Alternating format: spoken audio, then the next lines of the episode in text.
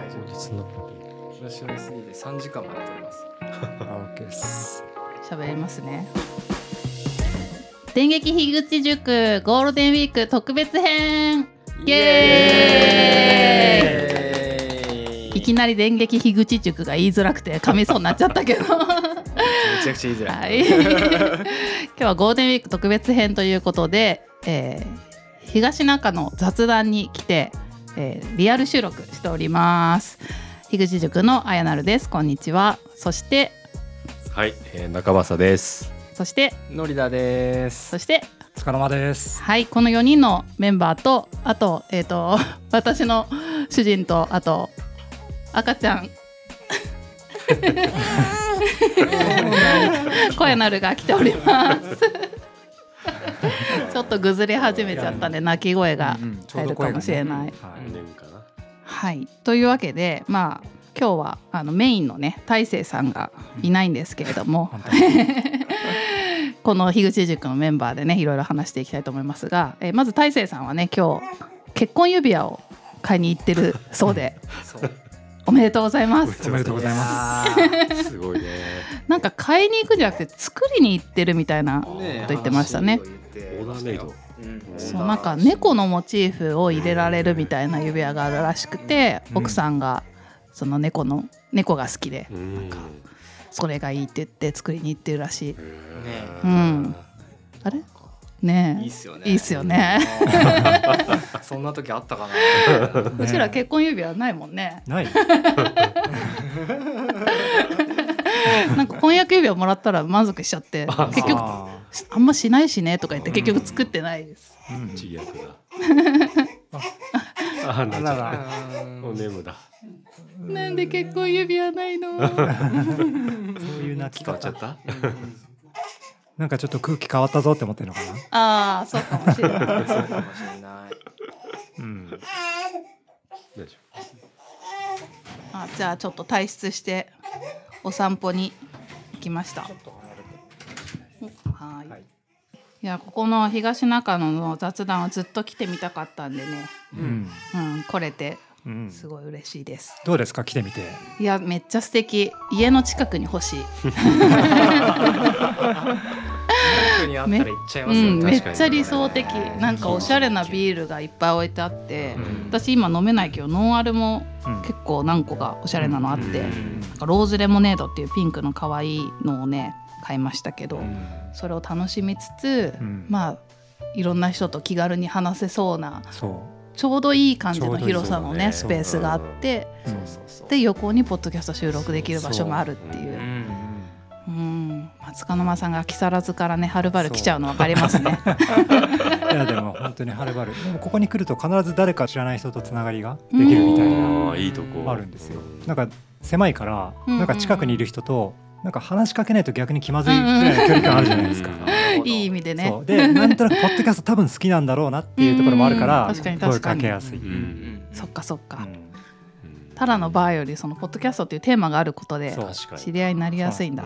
だけど大体ポッドキャスト聞くんですかって聞くと、、はいやあんま聞かないです。あれ？そうな実際そうじゃないんだ。いう人が結構多くて結構やっぱクラフトビールが好きで来てるとかあと近くにあんまりこういう雰囲気のお店がないかはいらすごく珍しくてこう入ってきて気に入ってるとかへそうーいうお客様も多くいらっしゃるようです。クラフトビールの塚村さん来すぎて店員さんみたいにしてるそうなんでしてるんだ。す。ね本当に。月1ぐらい来てるマジで。木更津から。そうですね。すごいな。先週も来ましたからねえー、うんいやー、すごい。そう塚沼さんの配信を聞いて私もなんか行きたい度が増して今日ねセッティングしてもらってうん。行きたいんだけどって言ったらもうすぐにね確認してくれて やってるかな？昼でも入れるか聞いてみますとか なんかやってくれて。ね今 Zoom で配信もしていて、うん。樋口塾のメンバーが何人か見てくれてますがうん。誰がいるのかな？今シュウさん坪健さんエンシャンエンドウボーシャンさんナンジーさんうん。ニニコさんも入ってますね。ニニコさんも。ニコさんも来た。あ素晴らしい。ありがとうございありがますとうございます。りがとうございます。なんかいろいろ書き込んでもらったらそれもうん。ちょっとあ確か塚沼さん適宜拾ってもらって。はい。シュウさんは今ねご飯作ってるから。あ、そうですね。味噌汁。ダメなんだなんか手話をしてますね うん。じゃあまあ今日は特別編ということでせっかはいくなんでなんか樋口塾の魅力的なことをみんなで話していけたらなと。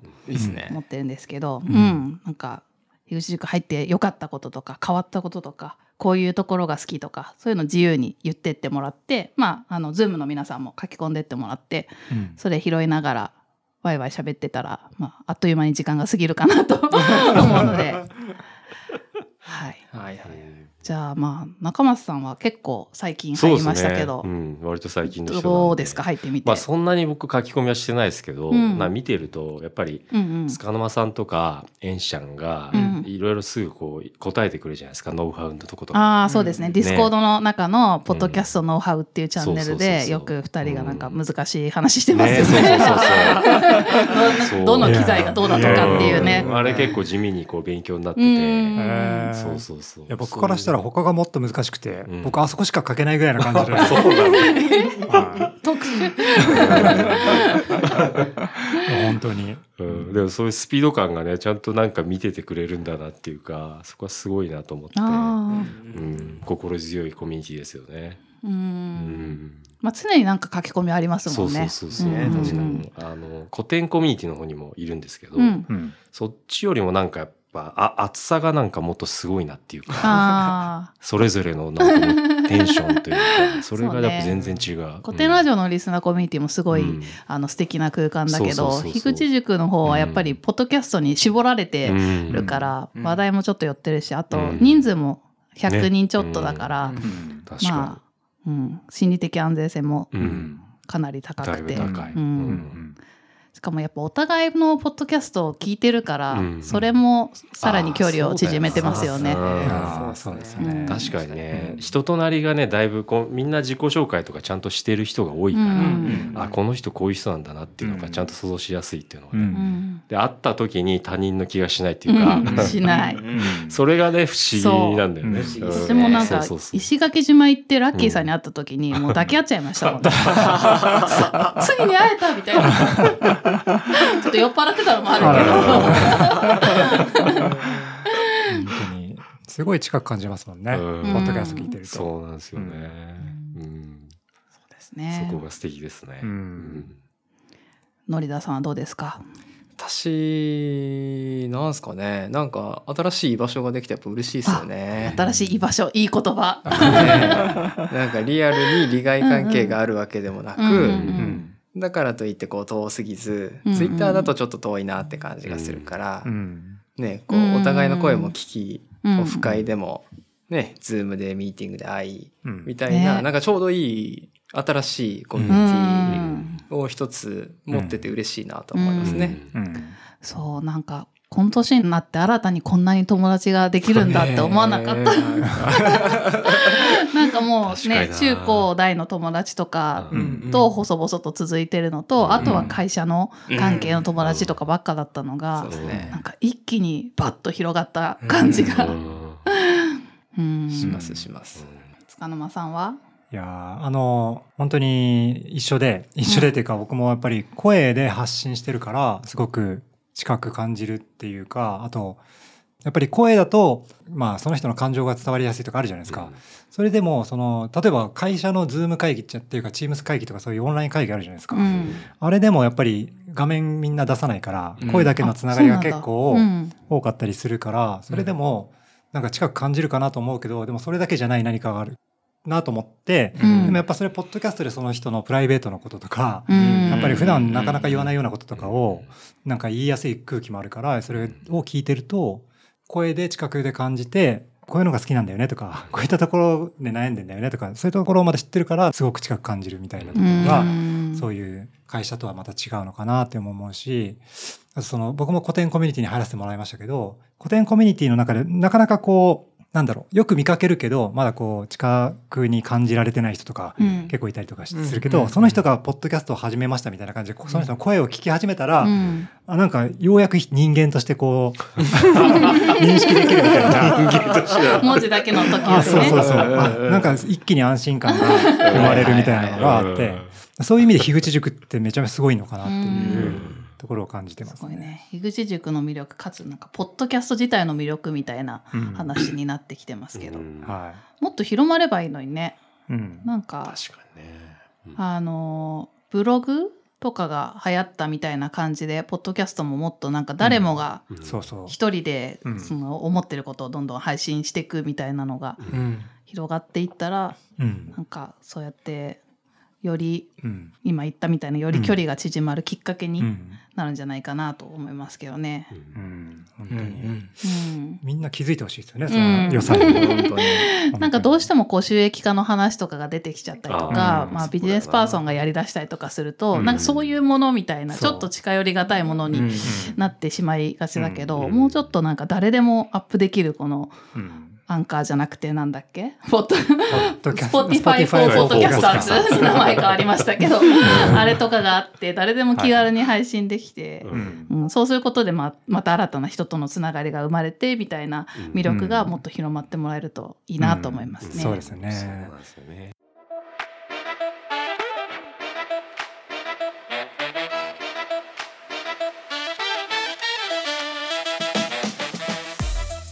今あのエンシャンからあのうん。書き込みがありますけれども、もはや最近は Wi-Fi ルーターの探し方を話していたというみたいなね。あのニニコさんがあ、そうそうそう。そう。最近あのニニコさんの家庭ののこと気になってた。からね家の中の Wi-Fi 環境をどうにしどうしたらいいですかっていうところで結構みんなね、はやぶささんとかみそさんとかいろいろ書いたりとかしてて。えー、あポッドキャストノウハウそうポッドキャストのところでノウハウのところでそう。そう。ポッドキャストノウハウで Wi-Fi あでもね Wi-Fi の通信環境すごく大事だなって大事そうです。確かに。タッチ Wi-Fi ね。その説は大変お世話になりましたと。ニニコさんからうんコメントが、はうん。い、書いてますけども、あれも勉強になりました。うん、そう。まさきさんはエンシャンは音楽とか文具とかは全然わかりませんって書いてありますけど僕はあの将棋が全然わかりません。あーそうですね。趣味のチャンネルでねうん。いろいろあるけど、ね。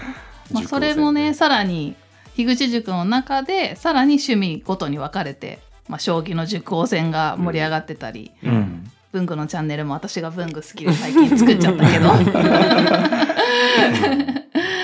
文具のチャンネルがあったりね、うん。音楽は「大人の音」っていうね、うん。音楽の番組があったり、いや愛しの文具はもうすごいですよね。いや、うん。本当にいやいやいやこのこの方の影響力ね。ね。すごいな。どんだけ火つけたんだ文具チャンネルねすごいですね。うん。たまたまですよ。いやいやいや、す。ごい。いや、そんなことねえな。でもやっぱりああやってなんか内容を絞った方がうフんァンというかはつきやすいですよね。うん。古典ラジオもそうだけど。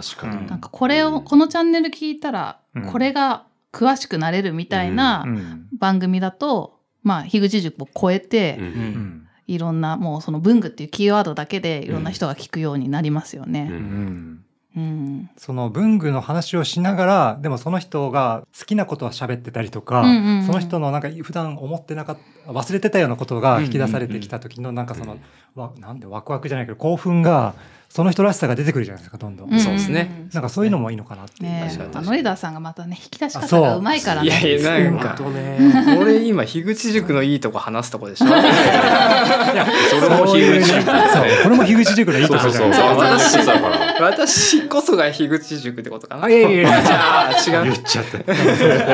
こういうね。一部としてね。まあでもこういう番組が生まれるきっかけになったということで。ありがとうございます。本当に。意外にそういう番組ってなかったんですかね。俺まだちょっと全部を把握しきれてなくてあれなんですけどう、ん。すごい専門的なことをやってるっていうのは、そんなにない。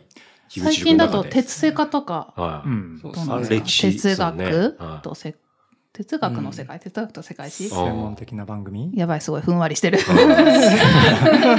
みそさんが始められたやつで、ともきさんととね。あのモーさんのね、い。うん。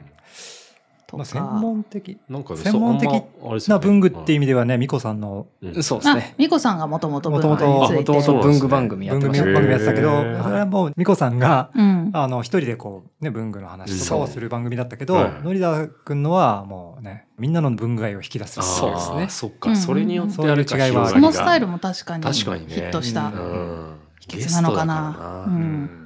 そっか。やっぱ一人で話してるのもいいけど、対談は、うん。あの喋ってる人たちが楽しめるから、うん。それを聞いてて聞いてる方も楽しいみたいなのがありますよね。そうですね。ううん。ん、やっぱ自分の「真夜中のあやなる」って番組でもい。一人で喋ってる時よりも「真夜なリスト」っていうゲストとの対談の回の方がやっぱ再生数も上上がってるし、うん。まあ自分自身も楽しい。うん。なんかどんどん質問してもらえて 話しやすいですね。うんそういうあのゲストに呼び合うのも結構樋口塾の中で生まれてますよね。確かにそうですね。あ確かにそっか。うんゲスト呼びやすいっすよね、うん樋口塾の人だと。みんな喋り慣れてるしさ、勝手も分かってるしさ。前前提の説明いらないし。そうはしょっちゃってね。うん昨日僕もあの8番さんの。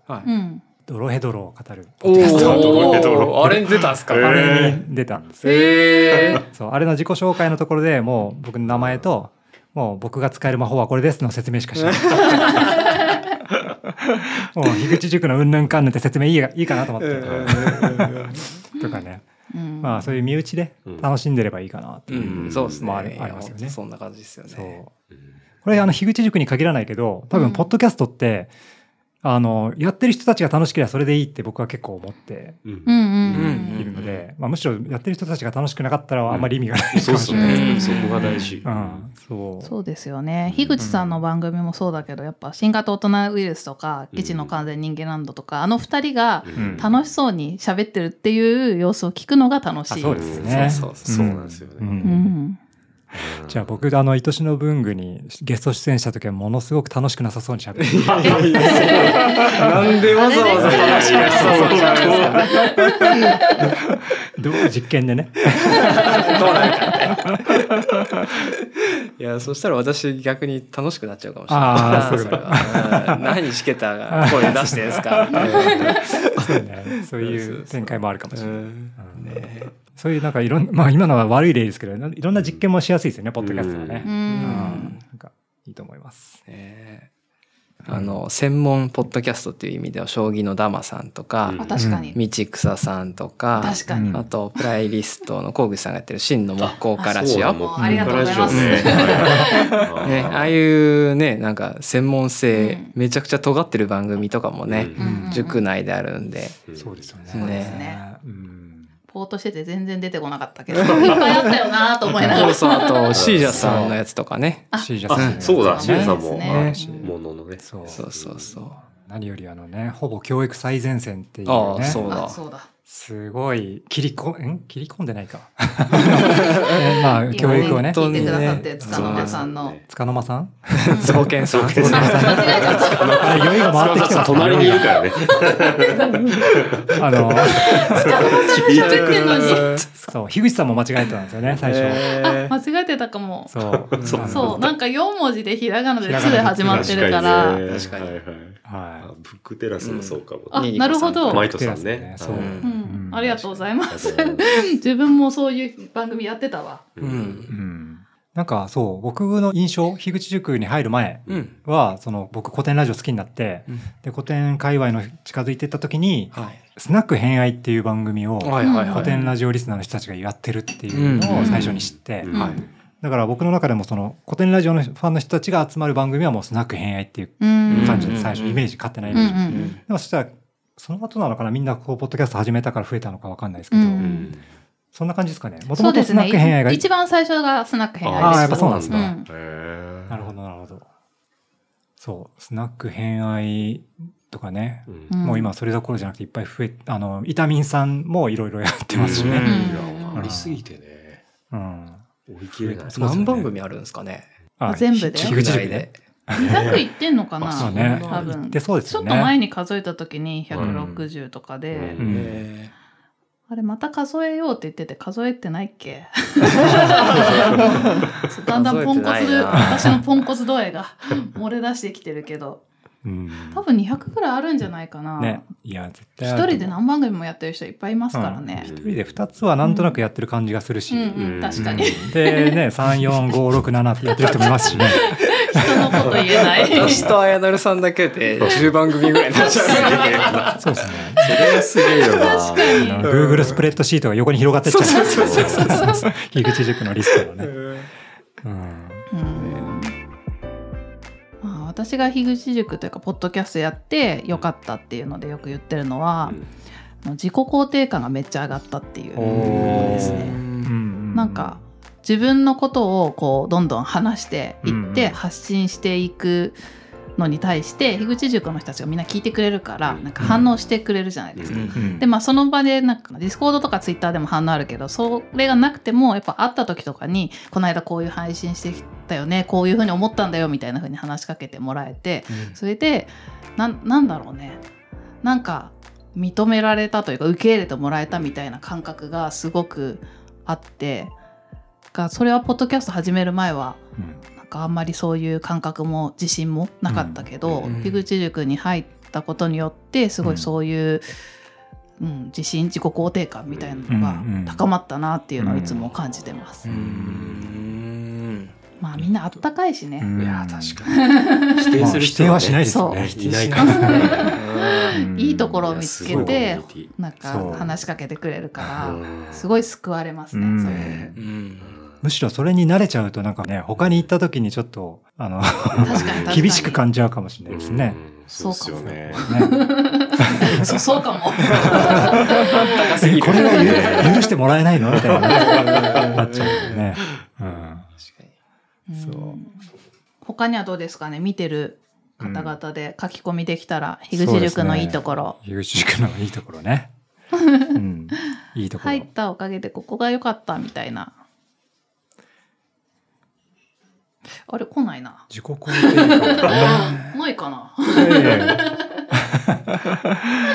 言い尽くしちゃったかな。シュウさんが何かあの、手話で今、シュウさんがなんか料理中で今できないんだっていうアピールをしてますね。料理が得意になったことって言ってるのかな？きっとそうです。違う違う違う違う違う。友達増えたってことですよね。そうですね。はい。友達です。うん。そして褒めてくれる。坪健さんからね、褒めてくれると。ねいやね。みんないい人で褒めてくれる。うん、そうか。そうですね。うん。あとみんな本当に動き激しいですよね。ああー。ついていけないアクティブわですね。配信以外にもうん。なんか誰に会いに行ったとかうねん、どこどこ行確かに確か。ったとかうん。そう。それをちゃんとこうなんて言うんだろう。内に秘めずに表現してくれるっていうのもありますね。確かに積極的な人が多いですよね。うん。まあポッドキャストやろうっていう時点である程度そういう人になっちゃうのかな。ううん。んまあでもやっぱりそれを受け入れてくれる場があるから、うん。そうそれを後押ししてる感じはしますよね。うん。そうですね。うん。まあなんかあの普段離れてるから誰かが来るって言ったらみんなバッて会いに行きますよね。そうそうそう樋口塾の中確でかに。うんうんうんうんね、うん。ギリさんが来る。そうそう。それで言うとね、海外勢がねいるのも魅力ですよね。そうなんですようねん。キリーさんがドイツから来るとか、うん。八番さんが、やねこさんがオーストラリアから来るとか。モさんがシンガポールから来るのはなんかあんまりあの、確かに。ねレレアあんまりレア感ないんだよな。しょっちゅう来すぎて。いやねもうさ ん待ってますからね。聞いてるでしょうから。うんないのが不思議だもんなねあそう確かに。今日来るかなと思ったんだけど。いるもんだと思ってきたんだけどシンガポールなんてもう近いんねですよえ近いでしょ木更津より近いかもしれない。本当に。うんそうですね。なんか、まあ、海外に限らないけど、逆にあの離れてる距離があるっていうのもまたいいところかもしれないですようね。ん。なんか、オンラインでいつでもつながれるけど、そう。やっぱオフラインで会いたいって時に、うん。なんか会いましかないっていう感じでう。ん。今しかないっていうところになる会いし、たくなる。あと、ポッドキャストを配信する上でも、すぐ近くにいる人たちのコミュニティの中で、あんまりポッドキャストを配信しようともしない、思わないし、うん。あの、遠くに離れてる人たちだから、ちょっとここへ言ってもいいかな、ポッドキャストならとか、近い人には言いにくいところとかを、まあ言い言いやすくって、配信しやすくて、それを聞いた人が共感してくれて、うんそうですねで、したあの近くなった人がたまに来るって言ったらもう会いに行って、うんめっちゃ近くなるみたいな。うんうんうんなんかそんな流れがある気がしますね。そうですそんな気ねが。します。うんうんまさきさんからコメントです。はい。うん樋口さんはじめいろいろな出来事に考え方を共有してくれて学びが深いところが樋口塾のいいところだと。ああ、なるほどね。確かに。なんかあの樋口さんが、まあ、2人目のお子さんがダウン症って分かった時に、うん。結構早い段階で樋口塾に共有してくれたのがうん。嬉しかったですよね。うん。ね確かうん。なんか樋口さんが先頭切ってそういうのを共有してくれるから、うん。もう塾生もみんな何かあった時にちょっと相談してみようっていう書き込みがあって、うん。そこでねまたみんなあったかいから一生懸命必死に 僕はこう思う私はこう思うみたいなのを 共有し合って、うんなんか表面上上っ面だけじゃない会話みたいなのが、うん。できますよね。うん。うん。うん。うん。そうですね。ツイッターとかね、そういうやつだけだったら本当に上っ面な感じになっちゃうかもしれないけど、うん。ポッドキャスト通すとちょっと変わりますよね。確かに。うん。本当にこういう良さで気づいてほしいですよね。多くの多くの人に。そうですねどうなん。でしょうね。気づいてもやっぱり人によるのかな？いやー行動するかしないかはねやっぱしない人のが圧倒的にうん。多い気がする、そうですかね。なんかね発信を自分でしようってううんやっぱちょっと勇気いることだし、うん。うんですよね。ねそうう。え、んみんながこういうポッドキャストやってたら多う分、んもっと、なんだろう、平和っていうとあれだけど、なんか問題は少なくなるような気がするんですけどね、うん。いろんな問題がね。そうですね。うん。まあ、周りになやってる人がいたりとかしないとなかなかうん。ハードルは高いですよね。ね確かに、まあ、だから周りでやってる私たちがこう周りを巻き込んでいくしかないっていううん話ですね。そう。そうそうそれなんですよねきっとね、うん。うん。だって古典ラジみんな古典ラジオからそうですね。の入りはね、うんでうん。あのラジオもだってね何十万人っていう人が聞いてたりするけどその塾の中にいるのはね100何人とかじゃないですかそのやっぱ数で言うとねまあそれ以外にちょっとポッドキャストやりたくてそういうの興味あるっていう人もいるかもしれないけど、大多数が多分そこに至らない、そうですね。うんそう言われてみればそうですそうですね。うね。ん、千分の一ぐらいしかいない。そうそうそうそうそうなんだよねうちらレアじゃん。うんここまでたどり着いた普通だと思ってたけど。そうそうそうそう。多分ね普通じゃないんだよ。そうそうそうそう。そしてみんな普通じゃないから。そう。なんだっけ、あの、大人ウイルスでコバさんがパンピーに出会ったって話をしてた時あーはいはいの、はい。多分そのパンピーみたいな人がうん。世の中ほとんどうん。多いから、そうですね。うん。だからコバさんみたいな人はやっぱ稀だから、うん。そういう人を逆に見て、うん。すごい衝撃を受けたみたいな。うん。でも逆、逆なんだろうなって思うよね。うん。世の中の割合的には。うんそうですね、うんこんなね休みの日にわざわざ ポッドキャスト専門のクラフトビアバーに来てまあね楽しそうに収録するっていうのは、んうんなかなかの変わり者ですね。うん。もうなんかゴールデンウィーク初日で、もうなんか僕横浜駅通ってきたんですけど、すっげえ人混み、わかんないけど行列がすごい並んでて。ゴールデンウィークだろうなと思って。ななんか住宅街の片隅に あるおしゃれバーに。うん来てね。ルンルンでまっすぐに来ましたからねここまで。うん。そう。まあでもねここに飛び込んじゃえば本当にね楽しい世界なんで。間口をね。うん。一番広げてんのシュウさんじゃないですか、もしかしたら。確かに。シュウさんツイッターですごい。ハンティング。ハンティングしてる。引き込む、引き込んじゃうからね。すごいよな。シュウさんとモーさんが。ですね。引きずり込む隊長ですから。あと、モグタも結構、ああ、そうそうそうそうそう。うん。うん。ね。まあそうやってね、ツイッターから呼んできてくれるのもいいし、まああとは古典ラジオのリスナーコミュニティの人たちももっと増えてってもいい気がしますよね。うん多分、もじもじしてる人ね、うん結構いると思う。やりたいけどな、うんでも、みたいな。喋ることないし。